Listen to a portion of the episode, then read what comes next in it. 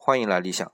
咱们已经用了两天时间聊实现力了，在听友当中呢，许多人就提出现行的农历的缔造者是汤若望，而不是徐光启。原因是中央电视台的纪录片和高晓松的小松奇谈都提到过这个问题。我必须承认啊，今天我们依然能使用到更精确的新历，汤若望是功不可没的。这是因为啊，汤若望在清兵入关之后，重新修整并献新历给李顺治，但是在康熙三年（一六六四年），康熙啊就下令废止了实现历，重新使用了旧历。